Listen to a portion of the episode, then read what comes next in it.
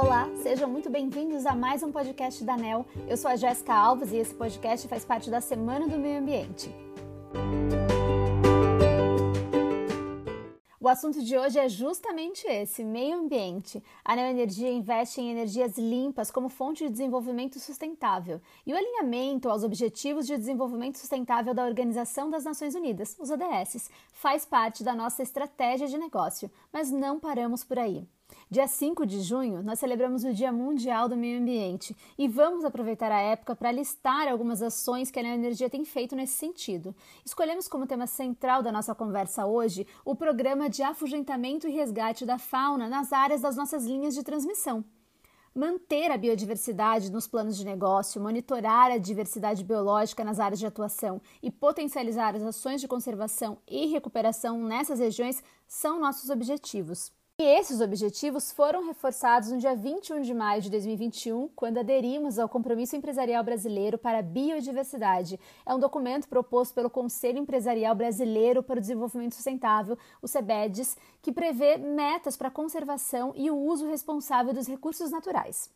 Com tudo isso, a gente já pode perceber como o nosso programa de afugentamento e resgate da fauna é importante. Para falar sobre ele, nós convidamos o Marcos Zamboim, que atua na nossa área de transmissão. Bem-vindo, Marcos. Pode se apresentar e falar um pouco do projeto para gente? Olá, Jéssica. Primeiramente, obrigado pela oportunidade, pelo espaço aqui para estar conversando com vocês, para estar batendo um papo. Meu nome é Marcos Paulo Zamboim, sou estagiário de meio ambiente e trabalho aqui na Electro em Campinas. Sobre o projeto em questão, é bem simples de explicar, Jéssica. A fauna nada mais é que a vida animal de alguma região. E as nossas linhas de transmissão, elas ocupam grandes áreas e a vida animal vivendo nessas áreas, né? Então, durante a implantação, quando há necessidade, nós manejamos essa fauna de forma que o impacto ambiental, impacto é, dessa fauna seja o menor possível. Né? E após a fase de implantação, durante a fase de operação das linhas, ainda pode ser encontrado animais peçonhentos ou outros animais.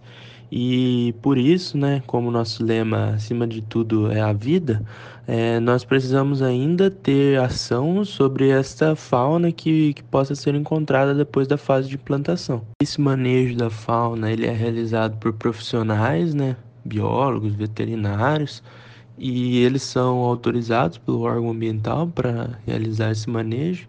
Então isso diminui o estresse na manipulação e quando há necessidade a equipe ainda realiza captura, é, se necessário atendimento emergencial dos animais, se houver ferimentos durante as atividades. Maravilha, Marcos. Deu para entender bem o que é o programa. Pode dizer como ele funciona na Neo Energia?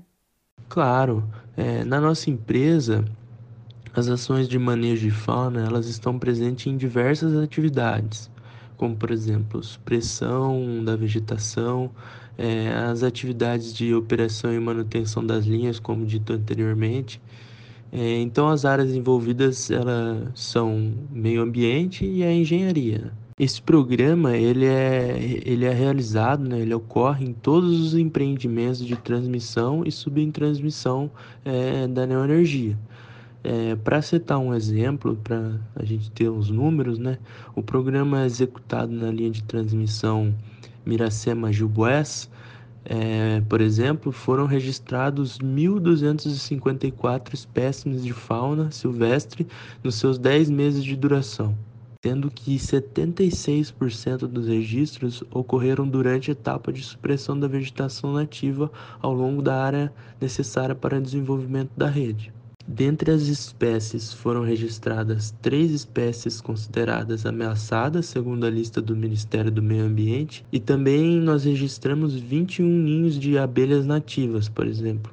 E para finalizar, né, é importante lembrar que esse programa de afugentamento e resgate de fauna é exigido pela legislação ambiental, então nada mais estamos fazendo do que cumprindo a legislação. Bem, é claro, promovendo o respeito pela vida, os ecossistemas terrestres e está alinhado com a ODS 15, né? E a diretriz ambiental número 1 da Neoenergia, que é proteger o meio ambiente acima de tudo e deter a perda de diversidade, né? que bacana tudo isso. Aprendi bastante. Eu tenho certeza que todo mundo que está ouvindo está aprendendo bastante também. É um trabalho muito importante, todo mundo ganha, a sociedade, o meio ambiente, o nosso negócio. Muito obrigada pela participação. Então é isso. Muito obrigada a você que nos ouviu até aqui. Espero que essa ação te inspire e que, assim como nós, você se comprometa com a preservação do meio ambiente. Você que é colaborador, continue acompanhando as ações da nossa Semana do Meio Ambiente para saber como a Neoenergia tem avançado nessa década da ação. Até a próxima!